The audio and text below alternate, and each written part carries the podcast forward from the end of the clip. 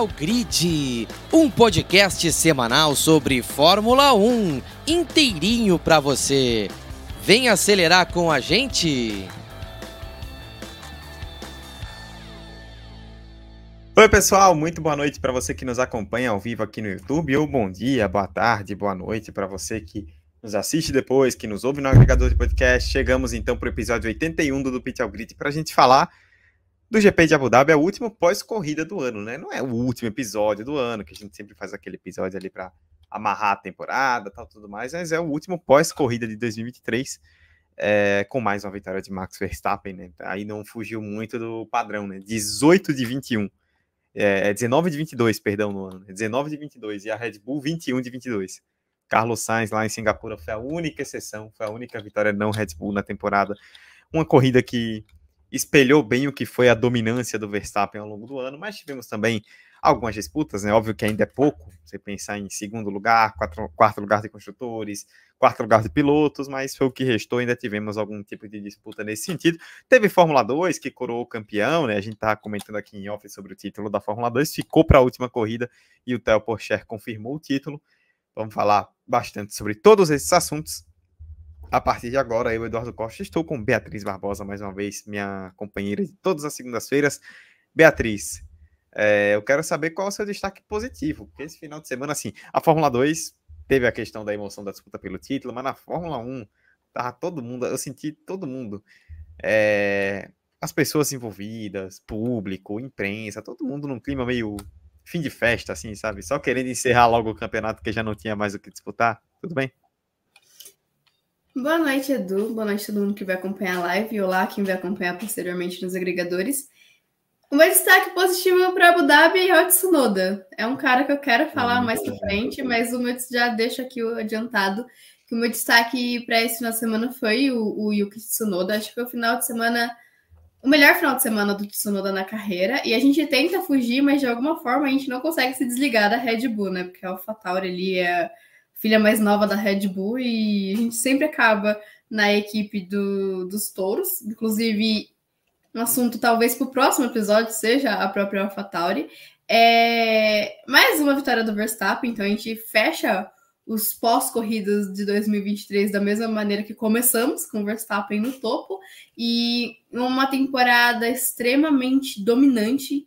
É, os números falam por si só talvez, muito provavelmente, a temporada mais dominante de uma equipe e de um piloto na Fórmula 1.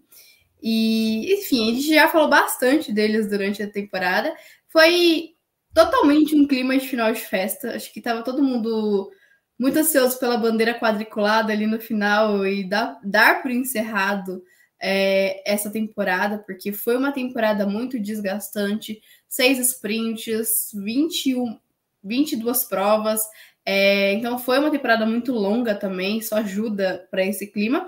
E ninguém quer chegar no final de, no final de semana com expectativas para ver quem é que vai ser o segundo colocado. Ninguém, do primeiro para baixo, depois do primeiro, né, ninguém liga muito. Então, como a gente não tinha muitas coisas em jogo, o campeonato já tá, tinha sido definido, é, os títulos já tinham sido definidos muito cedo, ajudou também para esse clima de final de festa. E até o que estava em disputa, a disputa Ferrari e Mercedes foi interessante de se acompanhar, mas até as disputas que tivemos foram poucas é, em relação ao que a gente poderia ter tido se fosse um campeonato muito mais competitivo, coisa que não foi.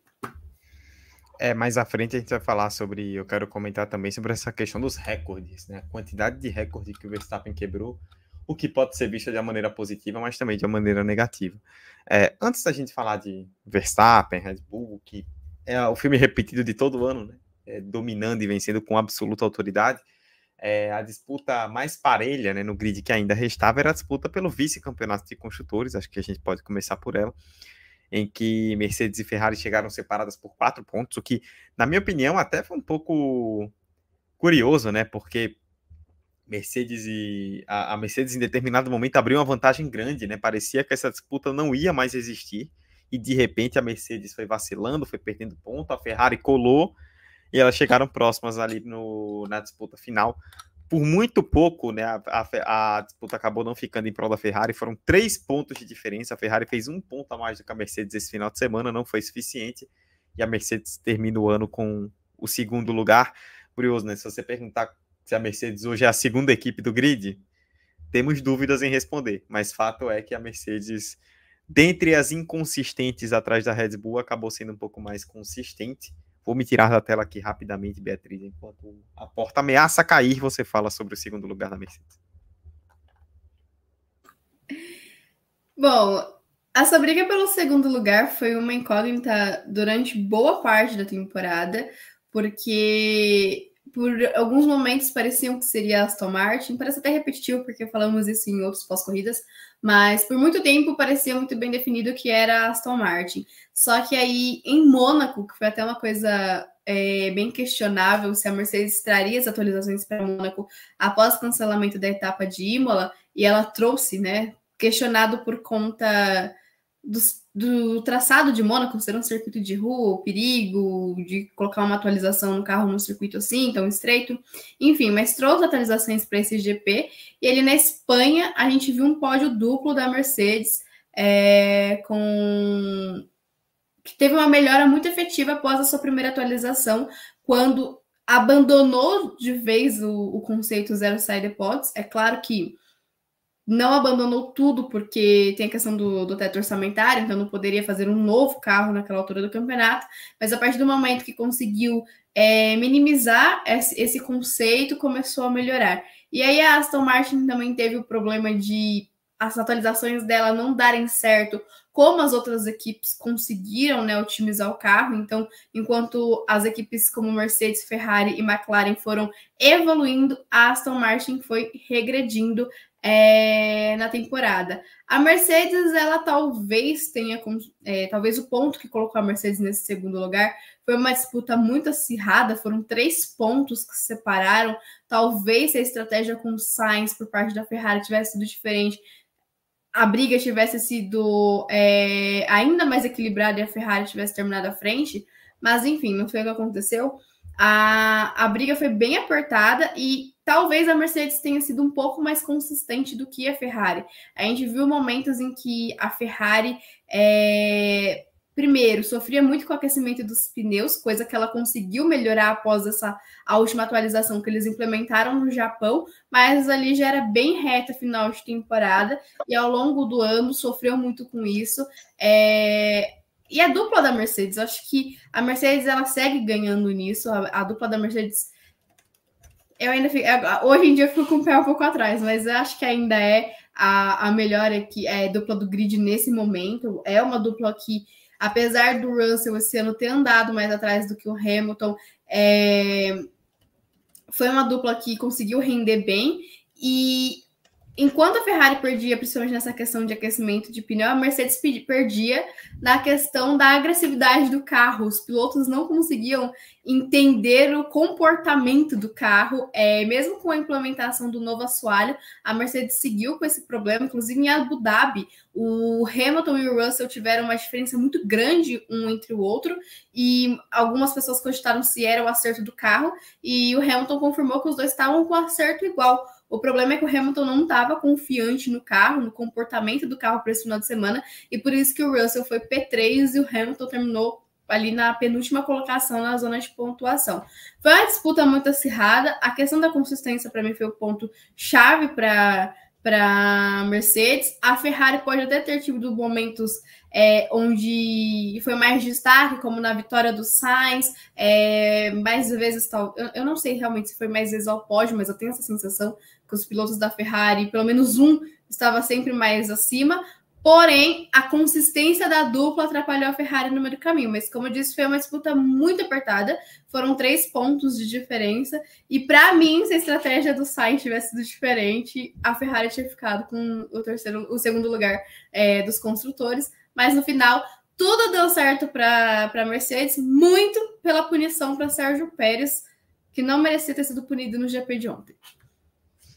É, temos que falar sobre, inclusive, se não sai a punição, né, o, a, Ferrari teria terminado em segundo, né? Que a Ferrari teve a vitória, a Mercedes não teve, elas terminariam empatadas e aí no desempate a Ferrari sairia, né, com essa com essa posição, porque o Russell ia fazer três pontos a menos, né? Ia chegar em, em terceiro, em porque assim, tipo, a gente era a classificação na pista em segundo, mas teve aquela questão do Leclerc, né, que deixou o Pérez passar ali num ponto estratégico. Inclusive, queria saber, Beatriz, o que você achou, né, dessa, dessa estratégia do Leclerc no final, né? Quando ele percebeu que, quando ele soube, né, da punição, ele na última volta deixou o Pérez passar, mas deixou num ponto bem estratégico, né, para que o Pérez ainda chegasse na, no retão, né, na reta maior de Abu Dhabi com com o DRS para poder fazer uma volta mais rápida e quem sabe colocar vantagem no Russell. Foi por pouco, né? Foi por um segundo e uns trocados. Eu tenho até que confirmar. Na verdade, aqui eu tô vendo o Russell terminou é, 20,3 atrás do Verstappen e o Pérez na, na, na classificação oficial, né? 21,4. É, então faltou um pouquinho, faltou um segundo e meio para o Pérez garantir esse, esse pódio que daria a Ferrari o segundo lugar de construtores. Eu achei uma estratégia que, dentro do que podia ocorrer, foi inteligente, mas enfim, né? O... Acertaram num, num ponto, um carro estava muito bem, e o outro eu não consigo me conformar, gente, de verdade. Eu, eu fui. Eu, eu desliguei a televisão ontem, depois que acabou o GP de Abu Dhabi, inconformada com o P18 do Sainz, sabe? Porque é, a Ferrari, esse pra mim é o problema da Ferrari, eu acho que foi, é nesse ponto que perde. É, sempre a gente chega aqui, eu acho também, concordo com o Edu, que ele disse isso no episódio passado, que meio que virou um meme falar da estratégia da Ferrari, mas tem situações que realmente pecam demais, né? E assim, a questão do Sainz eu entendo que ficaram esperando um safety car, mas quando você chega na reta final da corrida e você vê que não teve um safety car, você para o piloto. Você não espera até a última volta para você parar o piloto e ele cair e você realmente perder o uma, uma disputa que era realmente que estava muito na sua mão e você acaba perdendo. É, acho que a questão da punição do Pérez é importante a gente falar porque foi decisiva para o campeonato, como você disse, terminariam empatadas e como a Ferrari tinha vitória, é, levaria os construtores. É, foi uma punição totalmente incabível ali, todo mundo questionou, o Pérez falou muito no rádio, foi convocado pelos comissários, é, foi depois tomou uma reprimenda, né? Não passou disso, mas foi chamado pelos comissários, porque ele reclamou bastante dessa punição, e eu concordo com a reclamação do Pérez. Enfim, é... Não vou entrar em nenhuma teoria da conspiração, mas mais uma vez a gente chega aqui no episódio falando da direção de prova. É, como o próprio Pérez destacou no rádio, eles não tiveram um ano bom e é mais um ano que a direção de provas não toma decisões muito coerentes e que acaba sendo um destaque negativo da temporada. Mas, dito isso, a, a Mercedes conseguiu o segundo lugar. É uma grana que é bem-vinda. A gente sabe que nessa ordem Quanto melhor colocado, mais recebe, e quanto melhor colocado na tabela, menos tempo no túnel de vento. Tanto Mercedes quanto Ferrari, né, que tiveram essa briga mais paro a paro na temporada pelo segundo e terceiro lugar, prometeram que vão trazer carros bem diferentes para 2024. Então, também a ver como que vai ser o conceito delas para o próximo ano. Lembrando, a Mercedes chegou muito perdida na temporada e a Ferrari também. Então, a ver como vai ser esse novo carro que eles estão prometendo e como vão chegar a partir do começo do próximo ano, porque a gente viu que isso foi muito determinante para esse ano. O começo da temporada ruim de Mercedes, Ferrari e McLaren foi determinante. Apesar da curva de crescimento, aqueles péssimos resultados no começo da temporada para essas equipes, principalmente acho que Mercedes e McLaren, é, fizeram, surtiram muito efeito no final da temporada. Então, é, otimizaram o, o que não conseguiram no come, desde o começo desse ano para começar um, um, próximo ano talvez mais competitivo, não deixar a Red Bull, que já, é, já está muito à frente de todas, abrir uma vantagem tão avassaladora como foi em 2023. É, sobre a questão do Sainz, assim, é, eu não. Eu acho que a Ferrari tem tem um ponto que a poupa e tem um ponto que a, que a queima, entre aspas, digamos assim. Por um lado, assim, não dá para negar também que a Ferrari teve que fazer uma estratégia para um piloto vindo lá de trás, né? Tipo, a, a, estratégia do Sainz, ele foi diferente, foi uma estratégia é, um pouco fora do padrão, porque a Ferrari precisava recuperar posições com o Sainz. E por que precisava recuperar posição com o Sainz?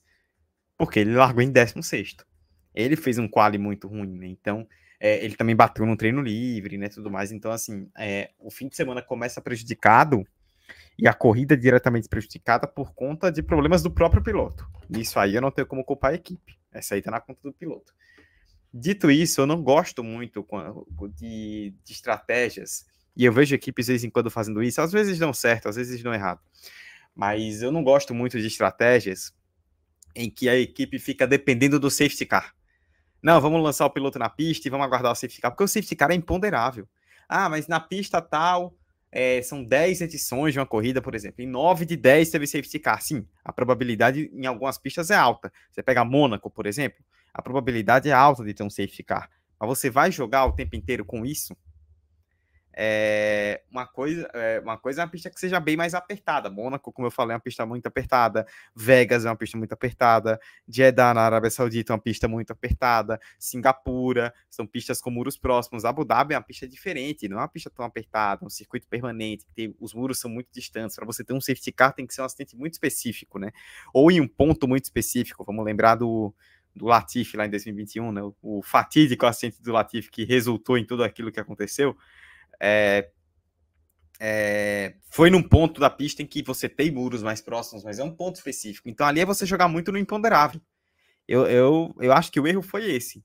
É, a estratégia da Ferrari, é, pela, pelo que a Ferrari colocou de lógica, fazia sentido. A questão é, você vai ficar o tempo todo aguardando com o safety car? Aí o safety car não vem como não veio, o Sainz despencou.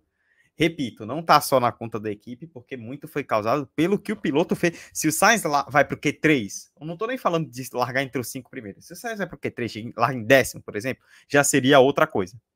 Então, o Sainz se prejudicou muito. Mas a...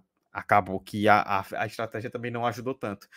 E uma coisa que eu fico, que eu noto dessa briga, Beatriz, é, só para a gente poder amarrar esse assunto, você até já comentou, mas é, até para a gente poder pincelar melhor, essa coisa da inconstância, né? É uma, é uma que tá bem, outra que tá mal. A Ferrari teve muito mal em determinado momento, muito por conta daquela questão dos pneus. Depois é, voltou. A Mercedes teve um momento que parecia assim, que ia se encontrar e não se encontrou mais, assim como foi em, 2000 e, em 2021. É, o próprio caso da Mercedes, estava até vendo o, o pós-corrida da Juliane Serrazoli, que a gente sempre referencia aqui, e é uma questão que a Mercedes ainda não conseguiu entender, né, que ela estava relatando, que é um ponto de discussão, é como que os pilotos alternam muito, né? O Hamilton teve um ano bem melhor que o Russell, mas você tem uma corrida que o Hamilton vai muito bem e o Russell despenca, aí na corrida seguinte o Russell vai muito bem, faz pod, tem um final de semana muito bom e o Hamilton despenca, né? Parece que os, é, os próprios pilotos também não estão sentindo essa confiança no equipamento é, a Mercedes ela acabou sendo a mais consistente dessas, mas como eu falei no comentário inicial, a mais consistente entre as inconsistentes, porque quem estava atrás da Red Bull foi uma montanha-russa pesada esse ano.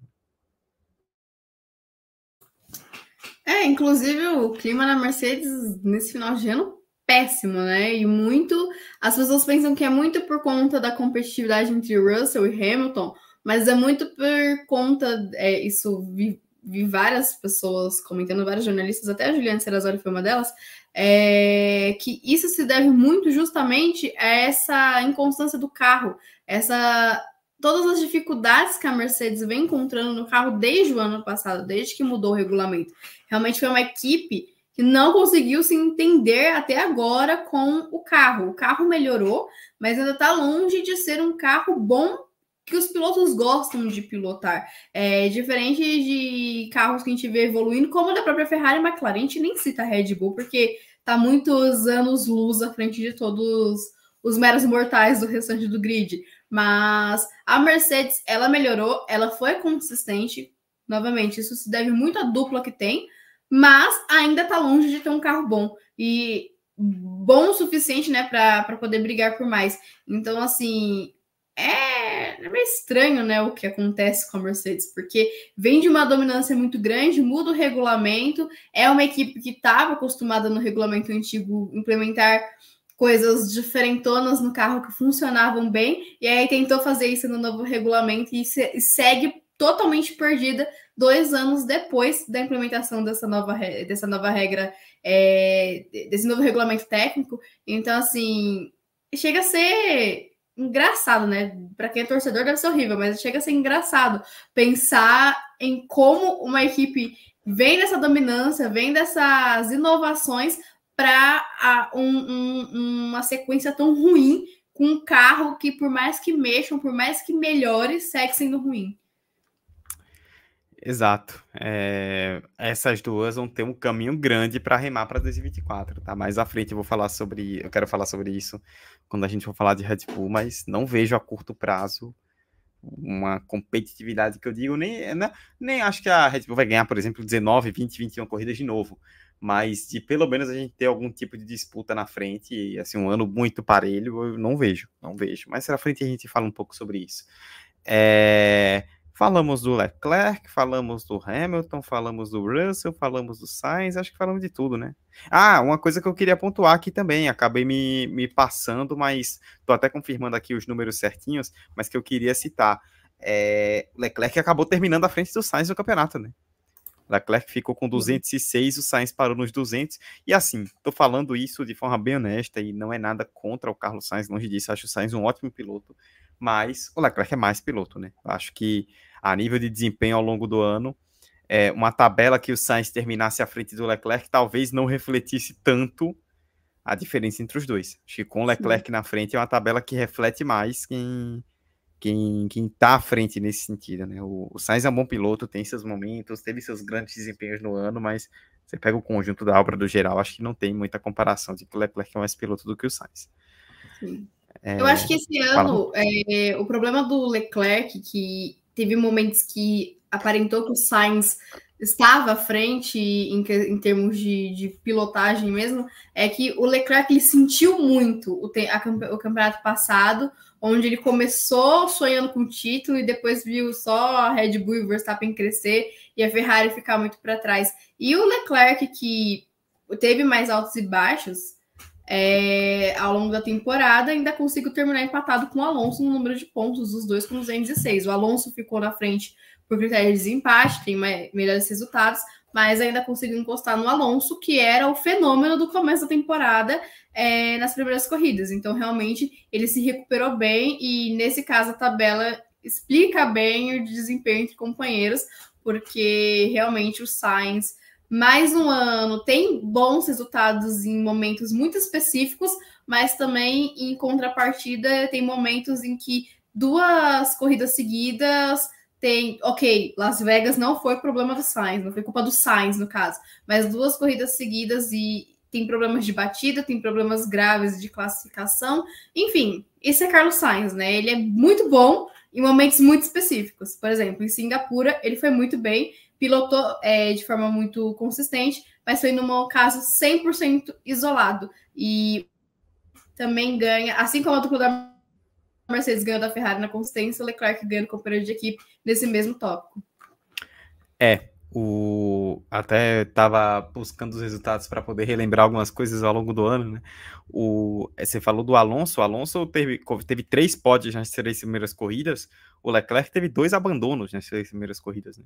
Um no Bahrein que não foi culpa dele, foi quebra, um na Austrália que não acho que foi culpa, mas ele poderia ter se preservado um pouco, né? Que foi um toque com o Stroll na largada. Então, quando você começa com dois abandonos em três corridas, você já tem, ainda mais num grid que abaixo do Verstappen tá tão parelho, você já tem uma montanha grande para remar. E o Leclerc acabou conseguindo até ir bem nesse sentido. Acho que ele fez um ano bem interessante. É... Acho que falta um pouquinho, não muito, assim, um pouquinho mais de consistência, mas como talento, achei inegável que o Leclerc é um dos principais desse grid da Fórmula 1. Você falou de Alonso, Beatriz. A gente pode falar da, de uma outra disputa, né? McLaren Aston Martin, que eu vi inclusive hoje mais cedo, uma parada meio forçada de barra. Eu tenho problemas assim com algumas forçadas de barra, né? Quando a galera mete essa na internet, ainda mais quando vem de meios oficiais. Eu vi um post do Dazon lá da Espanha, né? Da conta em espanhol do Dazon. Lá na Espanha é o Dazon que transmite a Fórmula 1. E o e lá e a mídia espanhola quando bota espanhol no meio assim, ela é tão ela é tão pacheco, tá, às vezes até pior do que a brasileira, né, em muitos momentos. E aí postaram a, a bem pior. É, a bem espanhola, pior a espanhola ela, ela exagera até demais. E aí eu vi um, e aí eles fizeram a montagem, né, com a foto do Alonso e os prints das duas tabelas de pilotos e construtores. E aí na legenda, tipo, é, peça algo, algo desse naipe, assim, não com essas palavras, né? Tipo, ah, peça para alguém te explicar como este senhor, com 42 anos e o quinto carro na tabela de construtores, terminou em quarto lugar entre os pilotos. Assim, gente, vamos segurar a onda, porque o Alonso começou o ano com o segundo carro do grid, né? A Aston Martin se tornou o quinto carro depois. A, a, quando começa o ano, a Aston Martin era muito forte. Mas é, acho que o que fica dessa questão da McLaren terminar na frente da Aston Martin é que, apesar dessa pequena queda que a McLaren teve nas últimas corridas, principalmente é, nessa gira sul-americana, né? É, na, na, verdade, é, americana como um todo, né? Não só sul-americana, e que termina depois em Abu Dhabi. Eu até discordo um pouco de que a, a McLaren teve uma grande queda, né? Que foi. Se, a, teve alguns resultados bons, né? Só não conseguiu com os dois pilotos, né? Cada final de semana um tinha um problema. Apesar disso, a McLaren terminou em, em evolução ao longo do ano muito bem e consegue finalizar aí à frente da Aston Martin, o que, para quem viu, Bahrein, Arábia Saudita, tipo, vamos lembrar da corrida da Arábia Saudita que o Norris e DRS não passavam o Sargent na reta. Os dois estavam, Piastri, e Norris estavam trocando 15ª, 16ª posição e a Aston Martin uhum. brigando por vitória. Hoje a McLaren termina à frente. É, a, a, McLaren, ela sempre que toca nesse tópico, relembra a fala do André Stella que o carro que foi apresentado no começo do ano não era o carro da temporada. E realmente, quando a McLaren ela traz é, de verdade para a temporada, ela mostra uma evolução que foi ali no GP da Áustria. Foi quando começou essa curva de crescimento da, da McLaren. É, a primeira corrida da temporada, o Piastri abandonou com problema no volante. A segunda temporada ele ficou preso atrás do Sargent, ali a briga ele, Norris e Piastri, até que o Piastri passou os dois, o Norris seguiu preso ali atrás do Sargent. Então, foram, foi um começo bem ruim. O carro melhorou um pouco nas rodadas seguintes, mas na Áustria foi realmente quando é, melhorou mesmo. Na Austrália foi a primeira corrida que, que, a, que pontuaram, mas foi na Áustria que virou o jogo. E a, a McLaren abertamente começou a trazer conceitos do carro da Red Bull para o seu carro. E foi isso que fez com que tivesse essa melhora e ali da Austin em diante virasse o, o fenômeno da temporada igual a Aston Martin vinha sendo. E longe de mim, né, querer defender Lance Stroll aqui, mas Eita. vale ressaltar.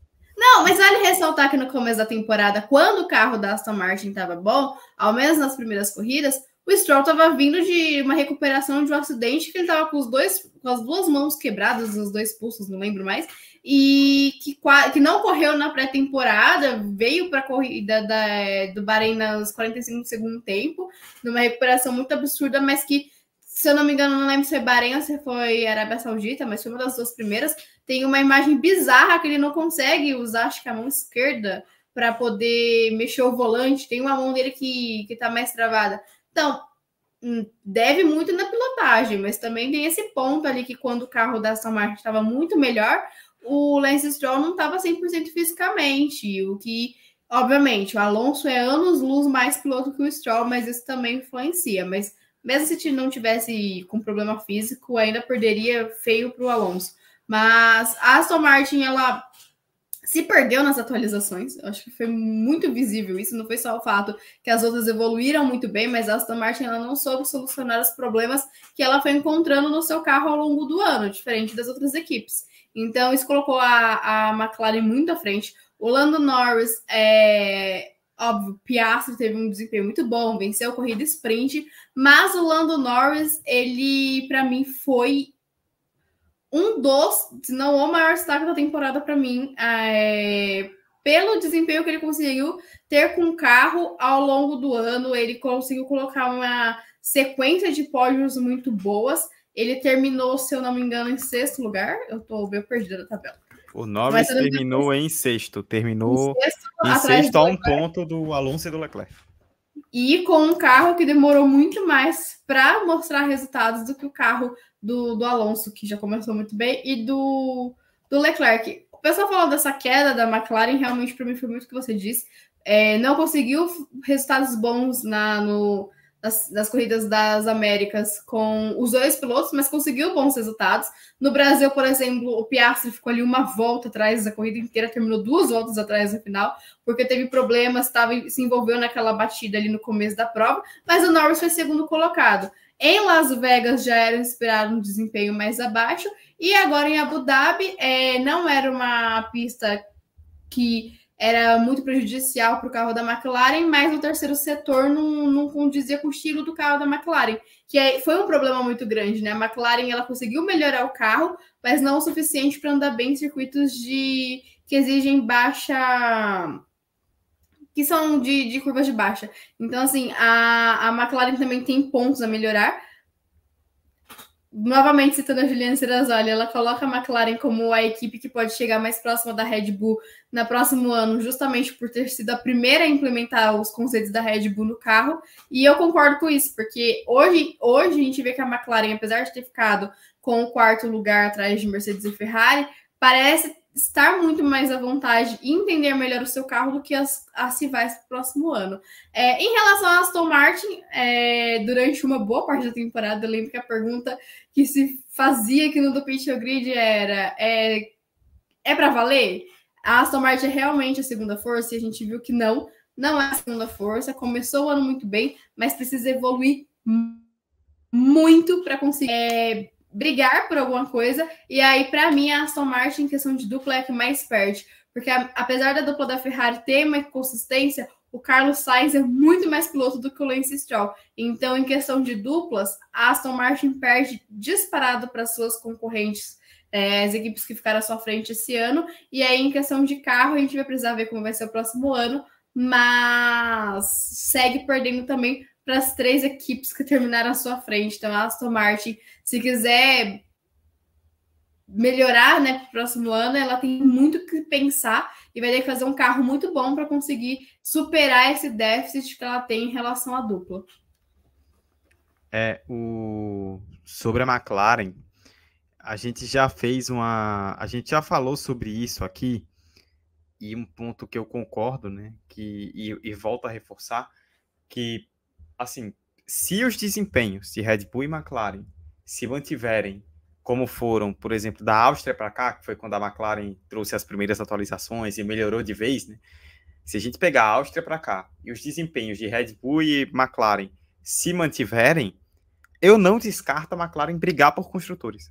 Assim, eu não vejo uma briga no campeonato de pilotos, porque o Verstappen vai terminar bem à frente, mas pela inconsistência do Pérez, o, pela inconsistência do Pérez e pelo fato de a McLaren ter dois ótimos pilotos, eu vejo a McLaren, é, não diria né, ameaçando no sentido de vai ganhar da Red Bull, mas fazendo algum tipo de frente em algumas corridas, é, em alguns finais de semana pontuando mais do que a Red Bull. Eu vejo isso acontecendo. Então, assim, não me surpreenderia isso caso. Tô, e óbvio, estamos falando de uma próxima temporada, né? Então as coisas mudam, relação de forças, vamos ver como vai ser. Mas caso Red Bull e McLaren mantenham esse nível de desempenho que elas tiveram da Áustria para cá, tanto a nível de pilotos quanto a nível de equipes, eu não vejo uma disputa por título de pilotos, mas eu vejo uma disputa por construtores. Porque os dois pilotos da McLaren tendem a fazer diferença positivamente. E eu quero muito ver, muito, muito, muito, ver o segundo ano do Piastri. Porque o primeiro ano do Piastri começou meio lá, meio cá, porque a própria McLaren começou mal, e assim, quando você é novato e começa num carro ruim, a chance de se desenvolver, você se demora mais, digamos assim, para se desenvolver. Mas quando a McLaren se acertou e ele pegou a mão, Piastri teve assim, na, é, do que eu me lembro, eu assisto Fórmula 1 desde 2006. Acho que desde o Hamilton eu não me lembro de um novato, não estou comparando talento, tá? Não é isso. Mas a nível de impacto, eu não me lembro de um novato desde o Hamilton em 2007 que teve esse nível de impacto. Até mesmo os grandes campeões que a gente tem desse período, não foram como novatos tão impactantes quanto o Piastri foi. Talvez o Vettel também, quando começou, começou muito bem. O próprio Verstappen, ele teve um bom começo em 2015, mas assim, não nesse nível de ter pódios e tudo mais, até pela diferença de carro também. Mas o como novato, assim, o impacto do Piastri é muito forte, muito, muito forte. Eu tô realmente não vou dizer impressionado, porque a gente aqui, Beatriz, a gente tá aqui desde 2021 e o quanto que ano passado a gente bateu nessa tecla, cara, não dá pro Piastri ficar sem vaga, né? É, e quantas vezes a gente viu na imprensa, seja aqui, seja internacional, muita gente tentando justificar, não, mas porque a Alpine, nem não dá para um talento desse ficar sem vaga. E tá aí a prova, 2023 provou porque que o, o Piastri não podia ficar sem vaga. E do sobre o Norris, assim, pensando em, em pilotos da temporada, assim, não tem como não falar do Verstappen, obviamente ele é o principal piloto do ano, mas se a gente sai do Verstappen vai pegar outros destaques, eu, eu tendo a colocar Hamilton e Norris. Verstappen, Hamilton e Norris. Acho que o Norris tem muito do que você falou. Ele passou um terço do ano com um carro totalmente defasado. A partir do momento em que a McLaren encaixou, ele começou a entregar. E foi resultado imediato. Assim, a McLaren encaixa a partir da Áustria, né? A primeira atualização que vem, o Norris é quarto. Então, assim, já de cara, quando a McLaren encaixou um carro legal com, a, com as atualizações, o Norris foi muito bem. Então, o que ele fez esse ano foi muito, muito forte, muito positivo. Ele terminou, ele até a Áustria, a Áustria, tô até contando aqui, a Áustria foi a nona corrida do ano, de 22. Então, até a oitava corrida do ano, o Norris tinha pontuado três vezes, fez um sexto lugar e dois nonos. Nada muito chamativo. De lá para cá, o Norris fez pode na Grã-Bretanha, pode na Hungria, pode em Singapura, pode no Japão, pode no Catar, pode nos Estados Unidos, pode em São Paulo. Ele fez sete pódios, quatro seguidos, inclusive sem contar sprints e tudo mais. É um desempenho realmente fantástico do Norris. Sobre Aston Martin, a única coisa que eu quero destacar, além da questão de que acho que a Aston Martin fez um, um bom ano, né? Se a gente pegar o que vinha sendo a Aston Martin, né? Conseguiu em determinado momento ali brigar pela vitória e tudo mais, mas é, o que eu quero destacar sobre a Aston Martin é, ela teve uma uma oscilação positiva, né? No fim do ano, ela conseguiu retomar um pouco bons desempenhos, é, principalmente de São Paulo para cá, né? Já teve fins de semana melhores, conseguiu pontuar legal. A Aston Martin termina o ano é, 22 pontos atrás da McLaren, né? Aston Martin, estou olhando aqui a tabela, 22 pontos atrás da McLaren, 302 a 280. O Alonso fez 206 e o Stroll fez 74. Foi uma diferença de 132 pontos. Ou seja, a Aston Martin termina aqui, ó, é só para poder confirmar, 22 pontos atrás da McLaren e o Alonso termina 132 pontos à frente do Stroll. Ou seja, bastasse ser um piloto que pontuasse um pouquinho mais e a Aston Martin possivelmente hoje estaria em quarto lugar. Mas é o preço que você paga quando você decide deliberadamente ter um piloto que entrega e outro que entrega pouco principalmente quando você tem um nepotismo envolvido, né, envolvido, né, do cara ser filho do dono.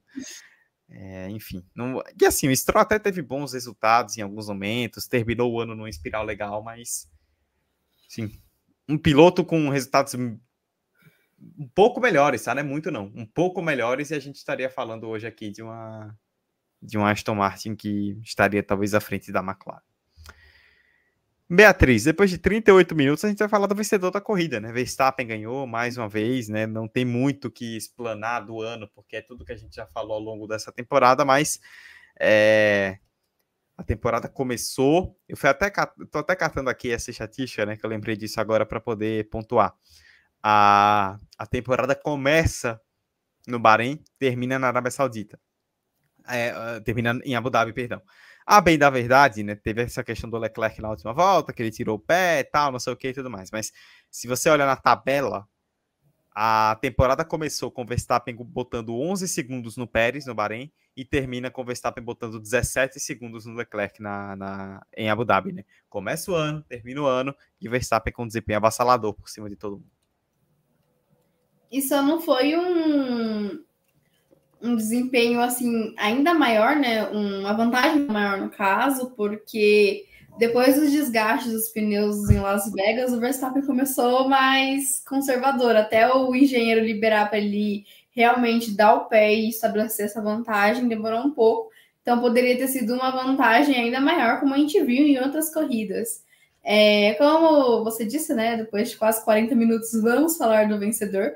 Foi a 19 vitória do Verstappen na temporada, 19 de 22 corridas. Ele já tinha estabelecido a sequência de 10 vitórias é, seguidas, e agora ele já abre uma nova sequência com 7 vitórias consecutivas na Fórmula 1. Ele fez 575 pontos, ele sozinho teria sido campeão de, de construtores, como já falamos. Esse ano o Verstappen ele fez 19 vitórias, se as minhas contas antes do, do episódio estão certas. Foram 13 pole positions e 21 pódios. Ele só ficou de fora do pódio na corrida de Singapura, que ele foi o quinto colocado. E o Verstappen nessa temporada ele se tornou o primeiro piloto da história a liderar mais de mil voltas em um ano. Então, assim, esse, esses números, né? O, o, a quantidade de pódios também é um recorde na temporada. É, na história da Fórmula 1, a gente leva em consideração que é uma temporada muito maior que as outras, mas ainda assim é um número muito surpreendente a ficar de fora de apenas uma, uma é, corrida, perdão, e ele completou todas as corridas desse ano. Então, acho que os números falam por si só e mostram o quanto Max Verstappen foi superior é, em 2023, como esse foi o ano dele. Pode ser que tenha um ano, ano melhor daqui para frente? Pode ser que sim, mas 2023 foi realmente o ano de Max Verstappen até aqui, foi o ano do Tri, e realmente o ano que ele estava tão à vontade com o carro que foi um ano que ele usou única e exclusivamente para bater recordes. É, eu até estava separando aqui para poder trazer a informação. Verstappen, de 22 corridas do ano, ganhou 19. De 22 pódios no ano, ganhou 20, é, fez 21. É, em pontos, dos 620. Olha essa estatística, tá? 620 pontos possíveis no ano, ele fez 575. 575. 92,7 dos pontos possíveis que ele disputou, ele fez. 1.003 voltas lideradas e 290 pontos à frente do segundo colocado. Em todos esses estamos falando de recordes históricos. Proporcionalmente, ele ainda não teve a o recorde de pódios proporcional, porque em 2002 o Schumacher fez pódio em 100% do ano. O Verstappen só não fez em uma corrida. Então, proporcionalmente, ainda ficou um pouco atrás. Mas ainda assim, essa quantidade de recordes é impressionante. Em todos os sentidos, tá? E por isso que eu falei aqui no começo do bom e do ruim. Do bom, há de se exaltar a competência do Verstappen, a competência da Red Bull, como a Red Bull conseguiu montar um carro que casa muito com o Verstappen e como o Verstappen consegue tirar o máximo desse carro. Não há discussão.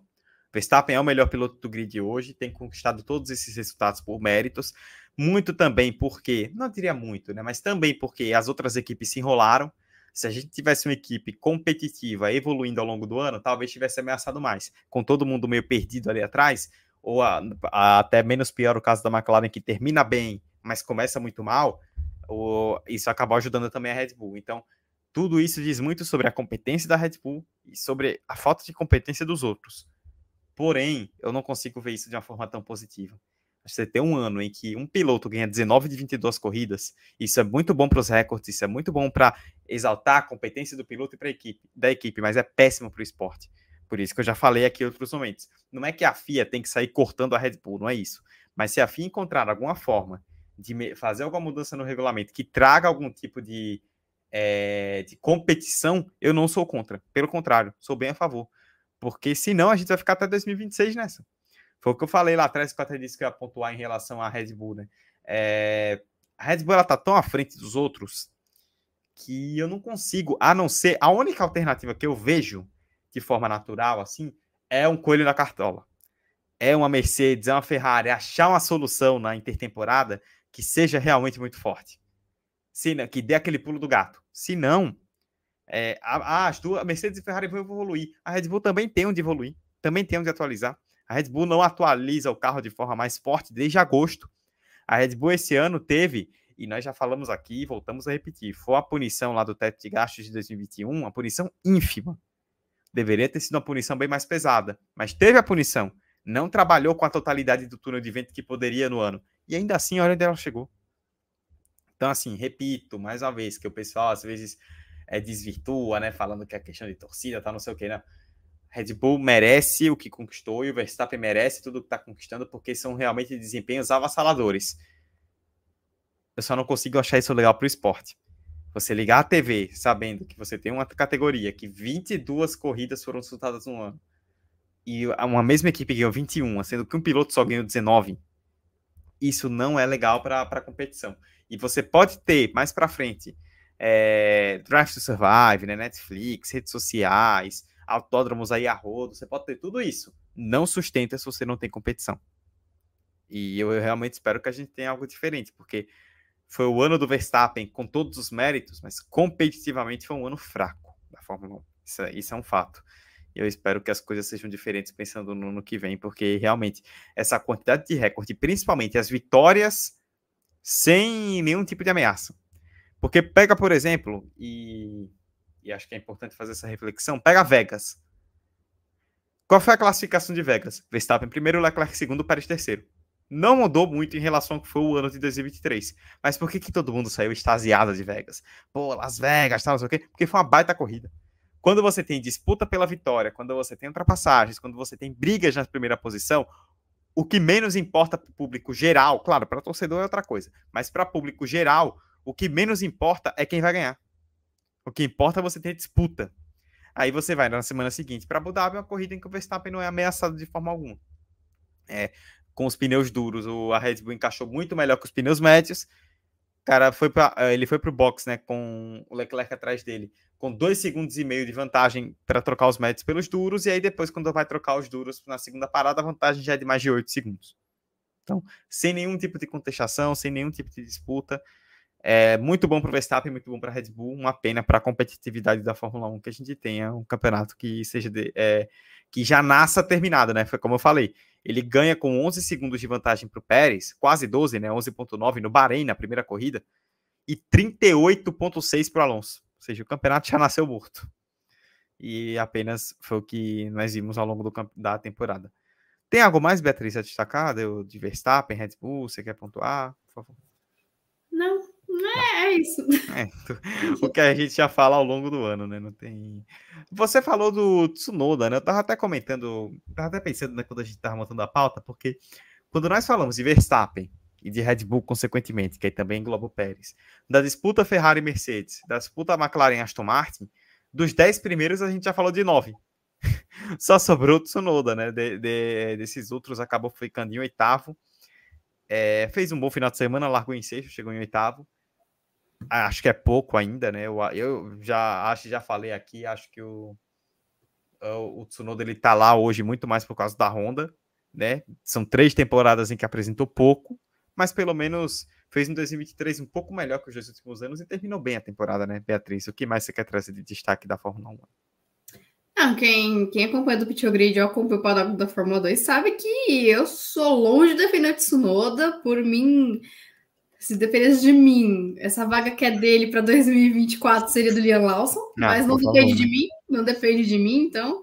Mas o que eu queria destacar do Tsunoda é que esse foi o melhor final de semana da carreira dele, né? Ele fez a melhor classificação dele, que foi o sexto lugar, e ele se tornou o piloto japonês com mais voltas lideradas, porque teve um momento da corrida que ele liderou a prova, claro, porque os pilotos tinham entrado para os boxes, mas não importa. Ele liderou e ele foi eleito piloto do dia, então foi um final de semana para fechar a temporada muito benéfico para o Tsunoda. É... Mas assim, poderia fazer muito mais. Concordo com você, são três anos.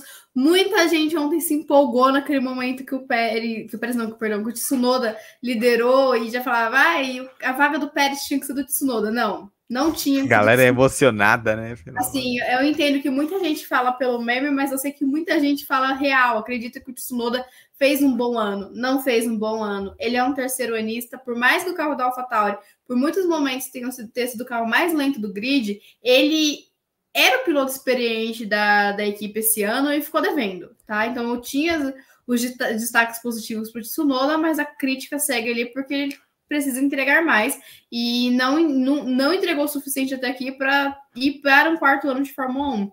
Também queria destacar aqui rapidamente a temporada acabou, então a gente teve aí as disputas encerradas a gente falava da consistência, né, da dupla da Mercedes, e foi a única dupla que terminou o ano empatada em quesito classificação. O Hamilton largou 11 vezes à frente do Russell e vice-versa. É, cada um fez o melhor tempo ali 11 vezes, né, das 22 provas, e a gente teve, por exemplo, o, a gente falava de Norris e Piastri, né? Você falava mais é, anteriormente sobre eles, sobre o ano do Piastri. O Piastri, que é rookie, ele largou sete vezes à frente do Norris, que largou 15 vezes à frente do Piastri, e esse foi o mesmo resultado de Leclerc e Sainz. E falando do Carlos Sainz aí para fechar as contas, já não falando de classificação, o Carlos Sainz foi o segundo piloto que, o carro é, com, com gastos no carro para reparos. Isso muito pelo incidente de Vegas, que custou bastante para a Ferrari, mas assim, foi um valor bem elevado, ele só perdeu para o Logan Sargent, e o Pérez foi o terceiro piloto que mais teve é, reparos no carro que custaram caro para a equipe e, obviamente, o que menos teve reparos no carro foi Max Verstappen, que foi a única tabela que o Verstappen terminou em último no ano, foi a de, de gastos e consertos de carro.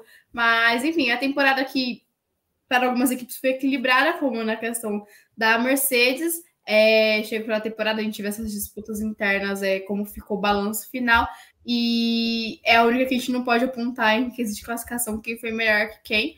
É, e acho que da Fórmula 1 é isso. Não tem mais. Tem uma último, um último ponto da pauta, mas assim, em relação a outros destaques, não, não tem mais o que falar. Podemos adiantar, já que a gente, para pegar o gancho de Fórmula 1 né, e fazer a ponte para a base, para jovens que tivemos a decisão da Fórmula 2, teve, é, assim como nos outros anteriores, né, que tive, temos a regra aí dos jovens nos treinos livres, é, todo mundo deixou para Abu Dhabi. Então, em Abu Dhabi, a gente foi uma montanha. De... A Red Bull foi um negócio engraçado, ela foi com dois, né? Dois novatos para o TL1. É, e tivemos aí vários jovens no primeiro treino livre é, nesse final de semana na, em Abu Dhabi, né? Na sexta-feira de manhã. Inclusive, dona Beatriz, Felipe Drogovic, que terminou em segundo lugar, chamou bastante atenção, repercutiu aqui no Brasil muito o segundo lugar do Drogovic. É, por favor, falemos sobre sobre os jovens. Sei que chegamos agora na sua pauta. A gente vai ter outros tópicos depois que também se relacionam com os jovens. Então, chegamos no seu momento aqui no podcast. Vamos começar falando dos treinos livres. Agora é a hora que eu não calo a boca. É... Eita! Olha, eu gostei, eu admirei a sinceridade. Eu vou dizer, não, agora é a hora que eu me empolgo. Não, agora é a hora que eu não calo a boca. É um ouvinte, Beatriz não irá calar a boca agora falar sobre é, se eu não me engano, foram 10 novatos no, nos treinos livres, ou foram 11, já não me recordo mais, gente. Enfim, é, não, foram 10, que a AlphaTauri já tinha cumprido. É, a Red Bull foi com os dois pilotos, como você disse, é, não tinha entregar os carros ainda, já estava uma situação confortável em Abu Dhabi. E aí a gente teve o Jack Dennis e o Isaac Hardier assumindo o carro da Red Bull. E o Felipe Drogovic foi o segundo mais rápido do treino livre. Ele que teve uma programação para esse treino livre bem diferente é, do que foi na participação dele em Monza. Então, ele teve uma, um programa ali de, de de testes na pista que favoreceram ele. Ele o testou com pneu macio no final da sessão e ele fez o tempo de 1,26,360, ficando ali é, a dois centésimos. Eu nunca lembro, eu nunca sei ler os números, gente, eu sou de humanas, mas enfim, ele ficou a 0,2 ali atrás do Russell, que foi, já falei, com, já falei que liderou a sessão, e agora eu não vou me recordar a que qual foi a colocação do Lance Stroll na, no treino livre, mas o Drugo ficou bem à frente. Foi mais uma ótima apresentação do Drogovic ali no círculo da Fórmula 1. Ele. No círculo, gente, da Fórmula 1. E ele já está confirmado como piloto reserva da Aston Martin para o próximo ano, infelizmente. O Stroll foi o quinto, tá? Quinto colocado. Obrigada. E ele já está confirmado como reserva da, da Aston Martin para o próximo ano, mas não deixa de ser chamativo. Vale ressaltar também que o Drogovic, talvez junto com o Schwartzman, dentro dos pilotos novatos que estavam dentro desse, desse teste, de treino livre, é o piloto que mais tem contato com o carro de Fórmula 1. O Drugo faz muitos testes privados, por mais que seja com um carro antigo, é o piloto que é a terceira participação do Drugo em, em treino livre de Fórmula 1. Ele fez a pré-temporada, então ele tem muito mais contato com esse carro do que os outros jovens. Então, claro, méritos dele esse tempo, mas ele também né, já tem uma experiência a mais do que os outros novatos que acabaram ficando mais atrás ali na, na classificação geral do treino livre. Mas, assim, nada paga o ótimo desempenho do Drogovic é, nesse, nesse TL. Foi o grande destaque né, da sexta-feira. Foi justamente, pelo menos para nós brasileiros, foi o desempenho do Drugo é, nessa sessão. Muito, foi muito bem. Não estava esperando ali ele estando nas cabeças do treino livre, mas o menino é, é frio, é calculista e, e conseguiu esse, esse resultado para mostrar que poderia né, tá fazendo mais pela Aston Martin, mas tá ali na reserva. Pois é, é assim. A gente já. Eu já pontuei, inclusive, quando falei da pontuação da Aston Martin, volto a repetir, né? O, o Stroll tá ali muito mais por uma questão de ser filho do dono do que necessariamente por desempenho. E não é por conta do Drogovic, né? Que foi uma coisa até que eu é, tuitei na sexta-feira que eu tô um pouco incomodado com o fato de que a imprensa, no geral, aqui no Brasil, é, vê o Stroll desde 2017, ocupando cadeiras, ocupando vagas e tirando postos de pilotos que poderiam estar no grid por ser filho do patrocinador, no caso da Williams, ou filho do dono, no caso da Aston Martin, e agora resolveu cobrar, porque tem o Drogovic. Mas quantos outros pilotos? Vamos lembrar do Ocon, quando a Racing Point foi comprada, né, pela pela pelo, pelo Lawrence Stroll virou Aston Martin, que tinham Pérez e Ocon, dois pilotos para uma para equipe mediana, dois pilotos de um altíssimo nível. E um dos dois teve que ser dispensado porque o Stroll ia subir. E aí depois o Vettel fica livre no mercado, a Aston Martin tem a opção. Você tinha o Pérez na equipe, junto com o Stroll, e você podia ter Pérez e Vettel. Para uma equipe mediana como a Aston Martin, Pérez e Vettel àquela altura seria uma dupla fantástica.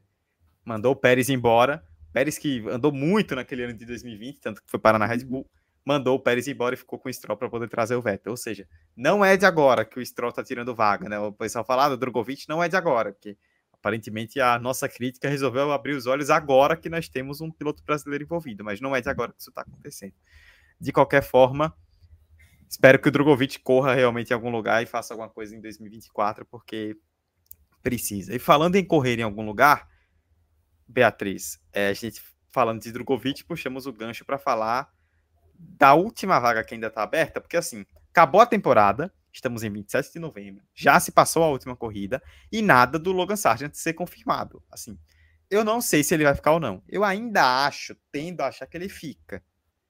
Só que já era para ah, talvez tivesse vindo em Austin, não veio, ele pontuou em Austin. Ah, vamos guardar para Vegas. Passou Vegas, passa Abu Dhabi, acaba a temporada e não sai o anúncio. Eu acho estranho. Eu acho bem estranha essa demora.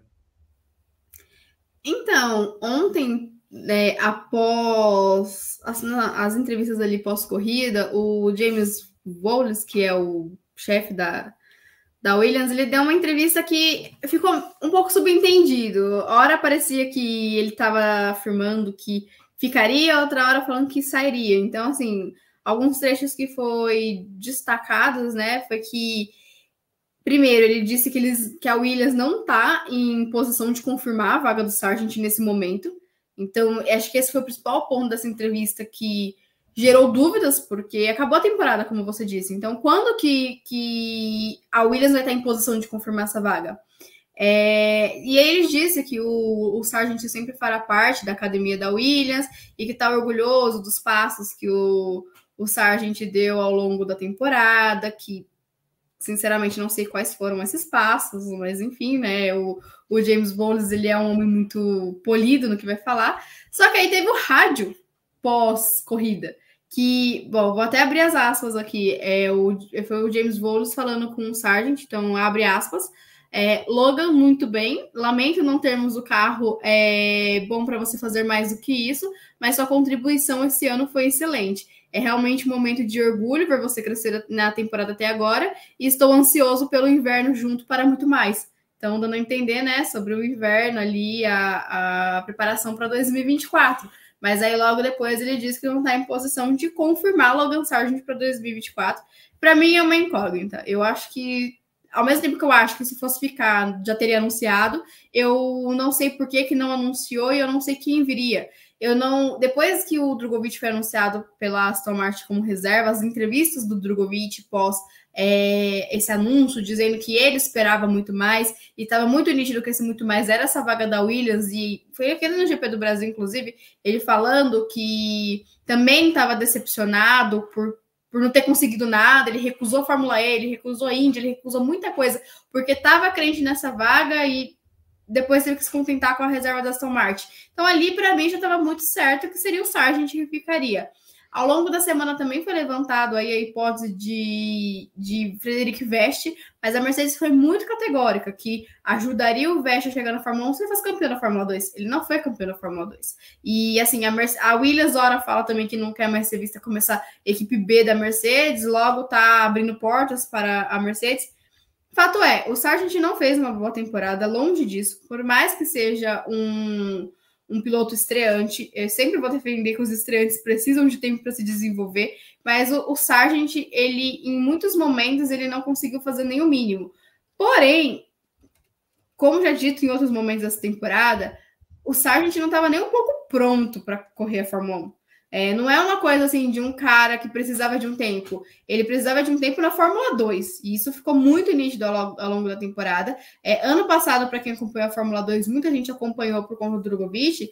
É, foi nítido que ele sentiu a pressão e que precisava desenvolver esse lado dele também. Esse ano também a gente viu momentos que é, classificava bem, chegava na corrida, fazia alguma besteira, ou passava por Q3, chegava no Q3, batia, jogava o carro no muro.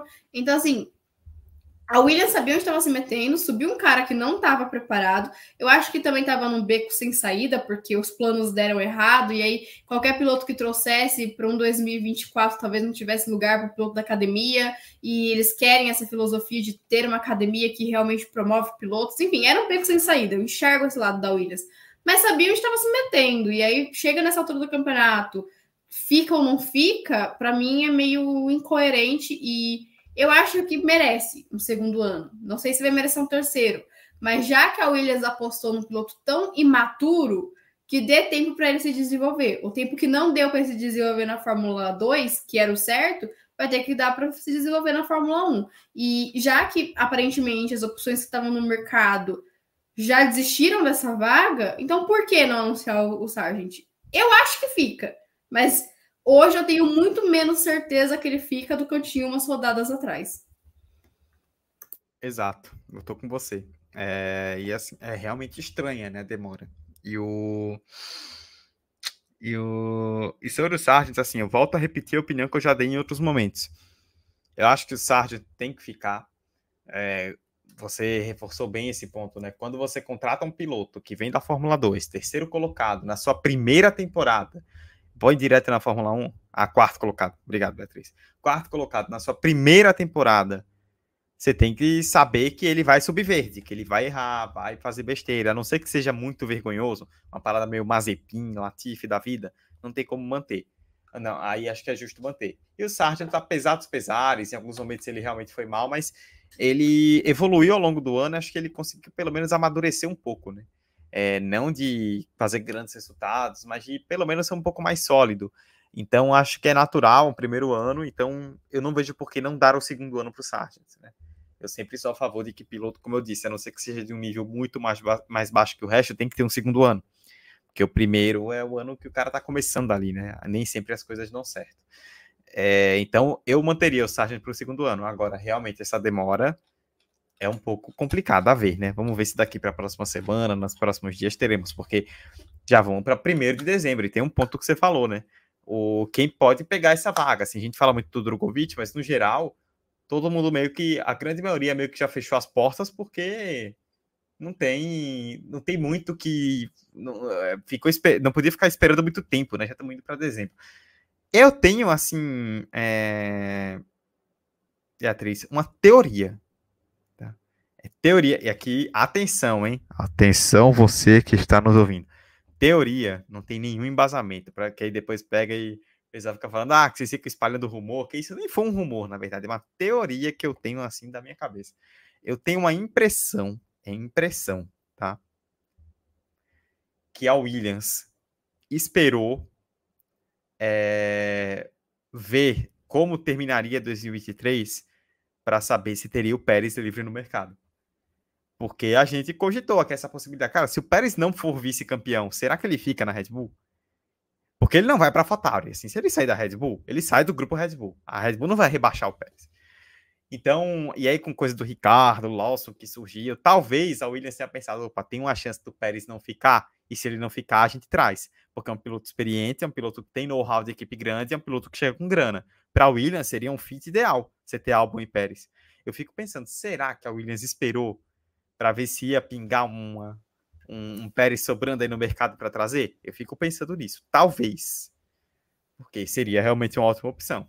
Mas por isso que eu disse, é uma teoria, não há nenhum embasamento quanto a isso. Vamos ver se teremos aí novidade. Conhecendo do Pit Grid, é bem possível que nesta terça de manhã o Logan Sargent seja anunciado como novo piloto da. Mas com da certeza! Amanhã de manhã, antes de subir o episódio, tá lá. Williams anuncia o Sargent para 2024. Vamos aguardar. Aí você deixar um áudio extra gravado e é, aí você já, a gente joga, entendeu? Pós-crédito já pronto. Mas de praxe. Se não forneça é na semana que vem. Que não sei, se, não sei, quando vai ser nosso episódio, mas é a cara do Pit Grid. O último episódio da temporada, terça-feira, eles divulgam. Que aí não vai ter outro episódio pra gente falar só em é. 2024. Só é ano que vem. É... Olha, Beatriz, a gente falou aí do Sargent, né, que subiu depois de um ano na Fórmula 2, ele foi o quarto colocado no ano passado. Falamos do Drogovic, né, nessa relação com o Sargent, o Drogovic que foi o campeão, contra o Theo Porcher, que esse ano foi campeão. Finalmente chegou, né, depois de muito tempo, de muito bater na trave, Theo Porcher finalmente jogou os espíritos aí para longe, conquistou o campeonato, demorou um pouco mais do que a gente esperava, deixou bem para o finalzinho. Foi a... Inclusive, foi uma informação que eu até não, não tinha ciência que fiquei até surpreso em saber que foi a primeira vez na Fórmula 2 que a decisão se estendeu até a última corrida da última etapa, né? Às vezes vai até a última etapa, mas não até a corrida do domingo. Dessa vez foi, mas no fim o Pocher confirmou aí sem grandes sustos e venceu a Fórmula 2 o campeonato que ninguém queria vencer teve um vencedor. Então foi o Porsche. Ele poderia ter fechado a conta no sábado, mas se classificou mal, aí não conseguiu vencer a prova. A gente chegou, eu vou até resgatar aqui o, o, o post que eu mesmo fiz para mim não me atrapalhar nas contas, mas a gente chegou na última etapa da Fórmula 2 com o, o Theo Porcher com 25 pontos de vantagem. Então, basicamente, o Porcher ele precisava manter é, uma vantagem de 29 pontos para ser, ser vencedor. E no final de semana da Fórmula 2, a gente tem 39 pontos em disputa. É, na verdade, ele precisava manter uma diferença de 29 pontos no sábado para ser campeão já na sprint. É, mas assim, o Porsche ele tinha que fazer o um mínimo, que foi realmente o que ele fez, e para sair campeão. Já o Frederic Veste, ele tinha uma conta muito complicada, porque eram 25 pontos. Então ele precisava basicamente fazer a pole, vencer com a volta mais rápida no sábado e ainda descontar 12 pontos no domingo. Ele não fez a pole, a pole foi para o Jack Durham, e, mas ele venceu com a volta mais rápida a sprint. Então ele precisava descontar 14 pontos é, na corrida do domingo. Ele foi o segundo colocado, inclusive ele teve um toque aquele no, com o Malone no final da corrida, é, tirou o pódio do Malone, esse ponto foi bem complicado, mas foi uma disputa muito bonita dos dois. O Malone também teve uma disputa muito bonita com, o Ayuaz ao longo da corrida, mas ele fez o que precisava para tentar o título. Ele foi o segundo colocado da corrida, mas o Porsche foi o quinto colocado da corrida é, principal, e isso fez com que o Porsche. É, somasse pontos necessários para ser campeão. O Vettel precisava vencer as duas corridas com as duas voltas mais rápidas e ainda assim contar com o Porsche fora da zona de pontuação. Então era quase impossível. Só não era mais impossível que a situação do Ayuasa, que tinha que somar todos os pontos do final de semana. Mas, enfim, eu acho que o Vettel, para mim, foi o piloto do final de semana da Fórmula 2.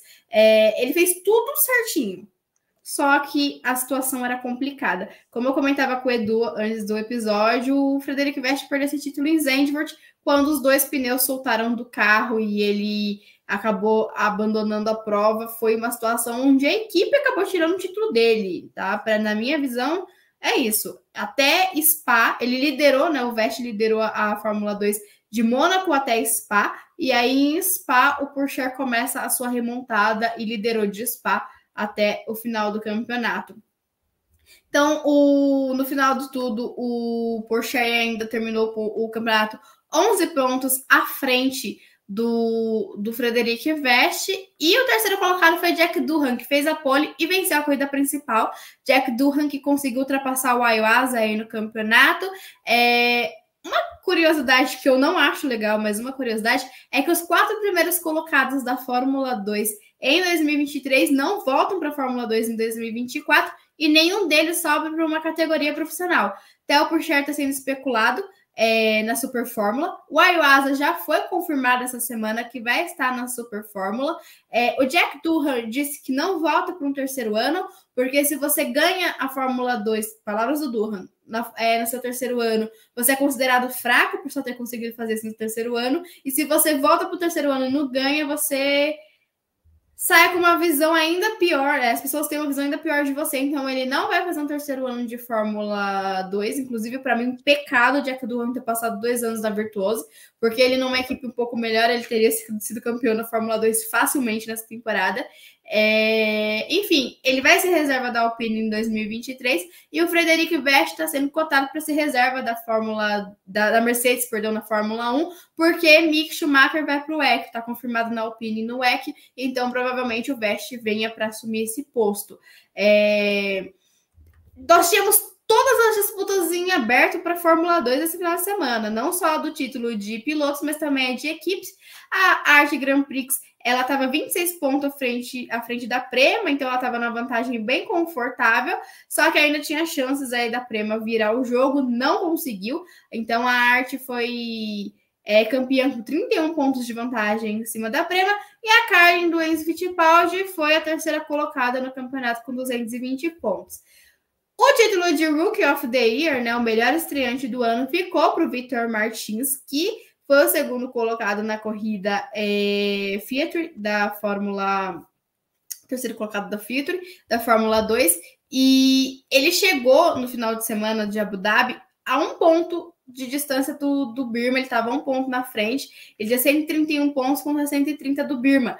O Birma saiu zerado de Abu Dhabi, é, fez uma corrida sprint que classificou mal, teve uma corrida sprint ruim, e depois teve problemas no motor é, na corrida Fiat, então não pontuou. E o Martins fez um ótimo final de semana, estava com um ritmo muito bom, e aí ele acabou com acabou 20 pontos à frente é, do, do Oliver Birma. Uma curiosidade aqui, né, que desde 2019, depois do acidente fatal do Antoine Hubert, o prêmio de Rookie of the Year foi batizado como prêmio Antoine Hubert.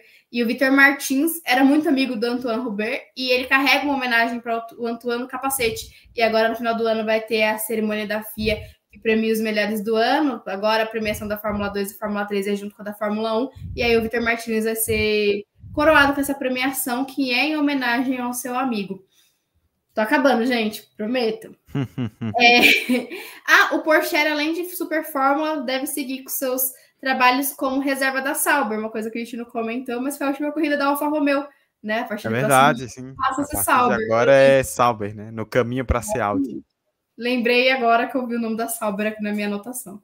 Agora, eu vou rapidinho aqui para umas notícias que tiveram no, durante a semana, que teve muita movimentação na base. Contrariando tudo que Helmut Marko disse, Enzo Fittipaldi renovou com a Red Bull Junior Team, segue na academia, está sendo especulado para correr com a Van Amersfoort Racing. O que não se sabe é se ele vai correr com as cores da Red Bull ou se ele só vai ter o patrocínio ali da Red Bull Junior Team no macacão, algo parecido com o que aconteceu com o Caio Collet na Fórmula 3 esse ano. Bortoleto foi anunciado, anunciou a sua equipe, vai correr na Invicta Virtuosa, provavelmente no carro que pertencia a Jack Durham esse ano, e também a Virtuosa já anunciou o line-up completo. O Bortoleto vai correr ao lado do Kushimaini. Também tivemos o anúncio do Jack Crawford, que foi anunciado pela Dems.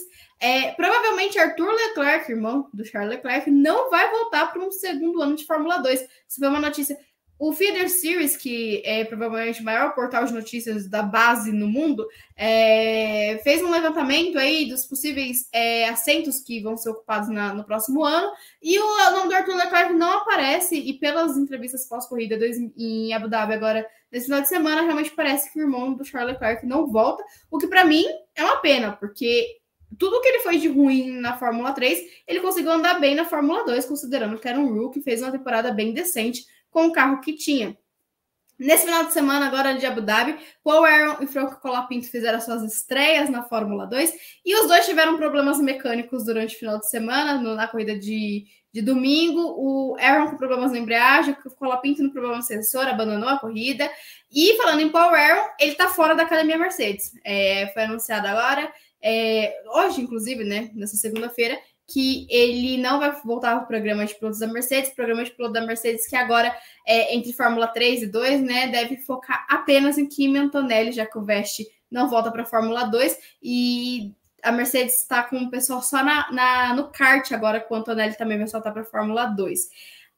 Amanhã, né, para quem tá, tá, tá vendo aqui na segunda, né, no caso, nessa terça-feira, a gente tem os testes pós-temporada e da Fórmula 1. E basicamente todo mundo que estava no TL1 da Fórmula 1 em Abu Dhabi vai estar nesses testes pós-temporadas, onde os novatos dividem o carro com os pilotos, um ou dois pilotos do né, titulares da Fórmula 1. É, a diferença para esses é, desses pilotos que estavam no TL1 para pós-temporada é que o Pietro Fittipaldi vai dividir o carro com o Oliver Birman e o Franco Colapinto vai dividir o carro da Williams com o Zach O'Sullivan e o Colapinto vai ter a sua estreia em carros de, de Fórmula 1. O Drogovic vai estar nesses testes também com a Aston Martin.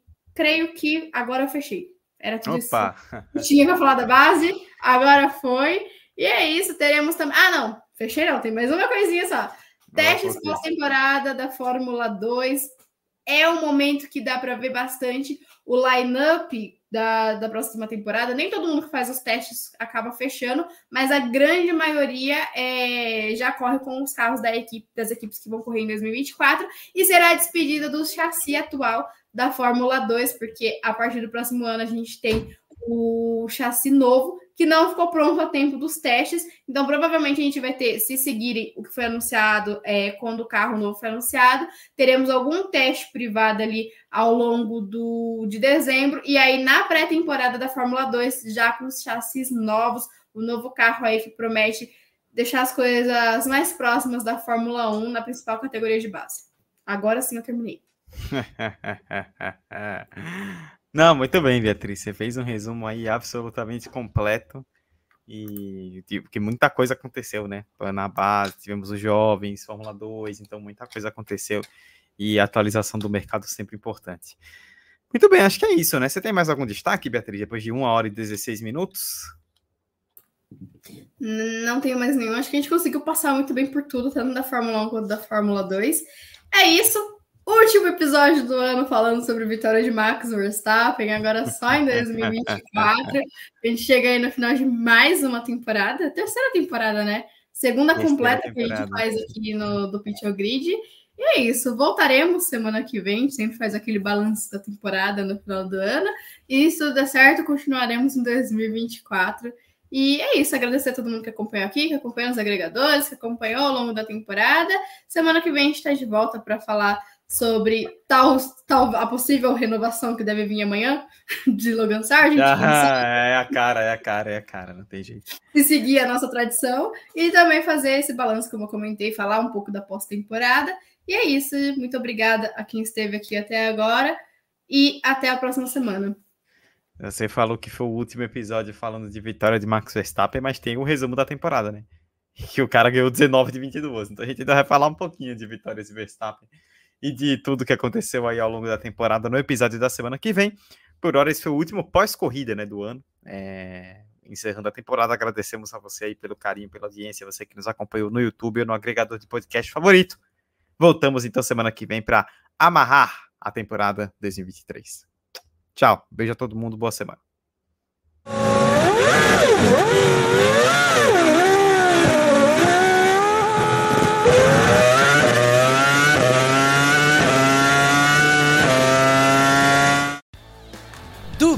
Pit ao Grid, um podcast semanal sobre Fórmula 1, inteirinho para você. Vem acelerar com a gente.